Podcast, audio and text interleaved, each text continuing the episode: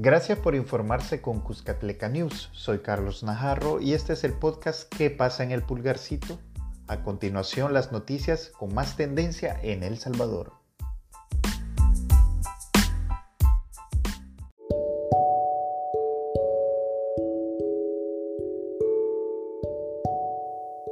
Olla Comunitaria denuncia intimidación por parte del CAM de Santa Tecla un grupo de voluntarios organizados que reparte comida a los sectores más vulnerables de Santa Tecla denuncia que ha recibido intimidación por parte de los miembros del Cuerpo de Agentes Metropolitanos y también de la Policía Nacional Civil. Dichas autoridades les han sugerido abstenerse de preparar y distribuir la ayuda bajo presunción de que nadie se ha muerto de hambre en El Salvador. Los hechos sucedieron cuando agentes del CAM y la PNC ingresaron a la propiedad privada donde cuatro voluntarios organizaban la logística de reparto para el día siguiente. Las instalaciones donde se encontraban son parte de un café que ha sido facilitado por su propietario para que los voluntarios preparen la comida previo a su distribución. Escuchemos la declaración de una de las voluntarias que se encontraba en el lugar.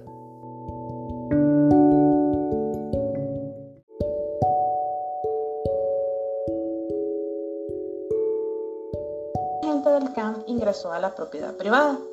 El dueño del café salió a verificar qué sucedía y minutos más tarde otros agentes del CAM y la PNC ingresaron al local. Estos últimos con amenaza de llevarnos a centros de detención por reuniones ilegales y consumo de alcohol. Por nuestra parte, les explicamos por qué estábamos en el lugar y tratamos de mostrar los víveres recolectados, las fotografías de las entregas y las cartas de voluntariado, recibiendo a cambio una rotunda negativa a revisar los documentos diciendo que la ley eran ellos y que hasta el día de ahora nadie había muerto de hambre en El Salvador.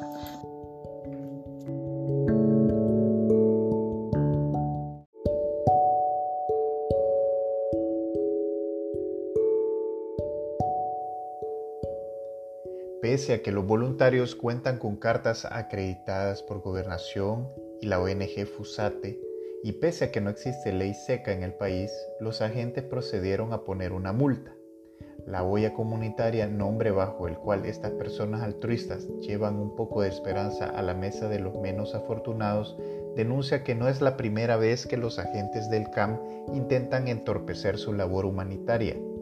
Hasta la fecha, más de 2.700 platos de comida han sido entregados por dicho movimiento en las comunidades El Espino, Las Colinas y Santo Tomás, en el dormitorio público de Santa Tecla, así como en los portales. Esperamos que la falta de empatía no sea otro factor que obstruya la ayuda que llevan estas personas de buen corazón.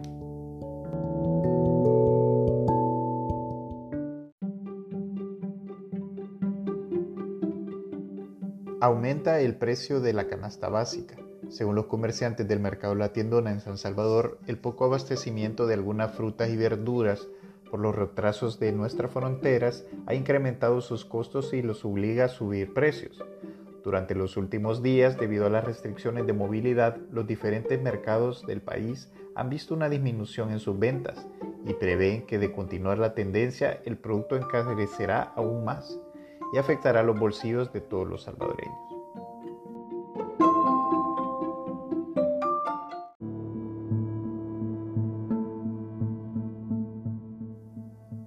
Gobierno solicitará extensión de ley de emergencia por 15 días más. El decreto vigente vence el 16 de mayo y el secretario jurídico de la presidencia mencionó que pretende solicitar a la Asamblea Legislativa la extensión de la ley de emergencia.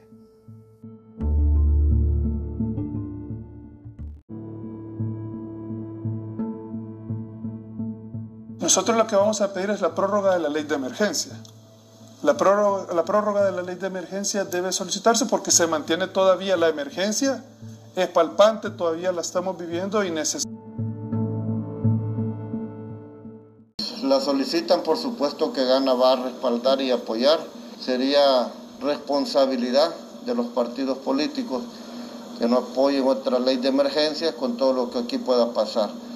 Las medidas están dando resultados por lo menos estamos haciendo todo un esfuerzo entre el gobierno y parte de la asamblea y sería pues triste que no podamos seguir contando con esta ley de emergencia. Una ampliación de este plazo debería de venir acompañado de una apertura de las empresas y digo gradualmente, no abrir las empresas en total, no que abrirlo poco a poco como otros países lo están haciendo. Hay países que se han complicado muchísimo como Estados Unidos y Estados Unidos ya comenzó a abrir las empresas.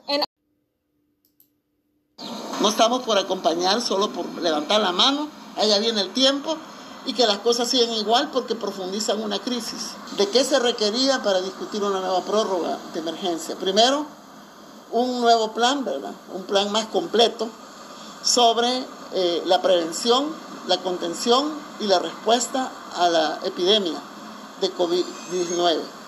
Segundo, un plan de recuperación de la economía. Gobierno para pedir una nueva prórroga de la ley de emergencia era necesario que planteara un programa de cómo ya va a ir permitiendo que la actividad productiva de este país también comience a realizarse. Así que esperamos que la solicitud vaya acompañada de ese programa que realmente al final requieren los salvadoreños, porque si no vamos a tener dos problemas en este país.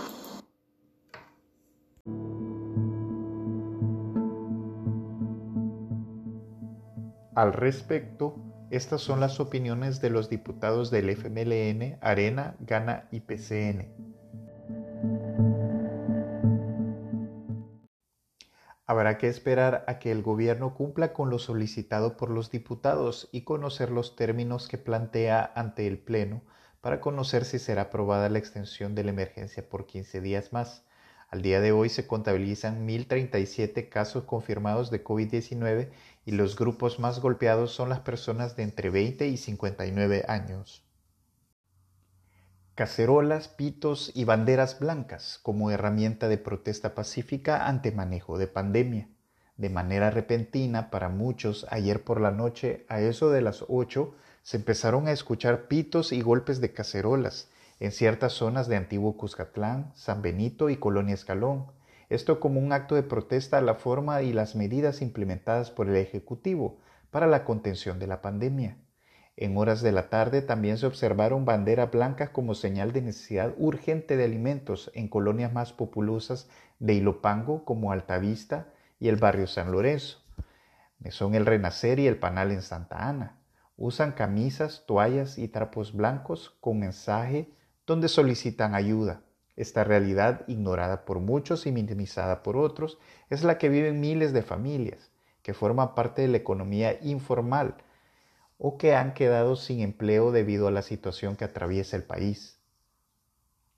Estas formas de protesta provenientes de los extremos de la sociedad salvadoreña encienden una alerta que merece que las autoridades gubernamentales se detengan a analizar y profundicen en soluciones inmediatas.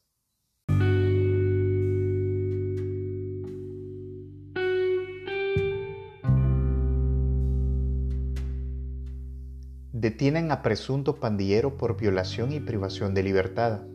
Ante las dificultades para encontrar transporte para movilizarse de sus hogares al trabajo y viceversa, dos mujeres y un hombre que trabajan gestionando el tráfico decidieron alquilar una habitación en un mesón de la colonia San Sebastián, en Apopa.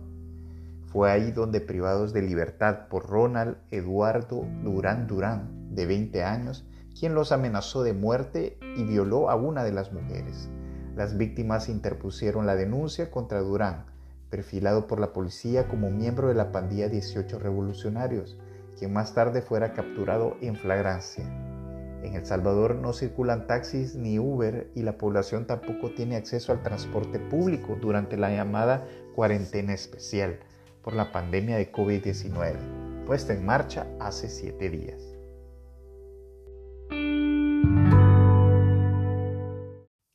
Accidente de tránsito dejó una persona fallecida.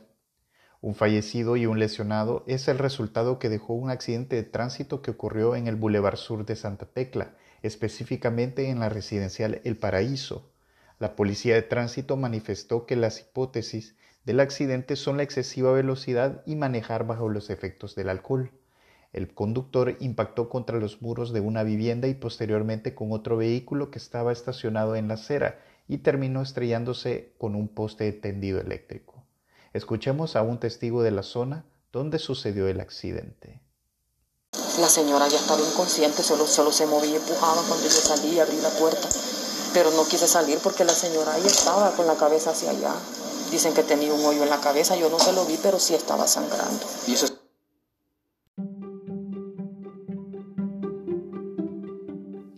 La víctima fatal fue identificada como Mónica Campos de 35 años. Su acompañante Néstor Galdames de 44 años presenta lesiones de gravedad.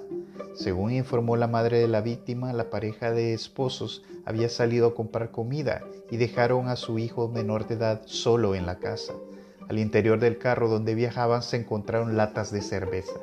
Las autoridades continuarán las investigaciones para deducir responsabilidades. Hasta aquí el resumen del día. Nos escuchamos en el episodio de mañana gracias a Cuscatleca News.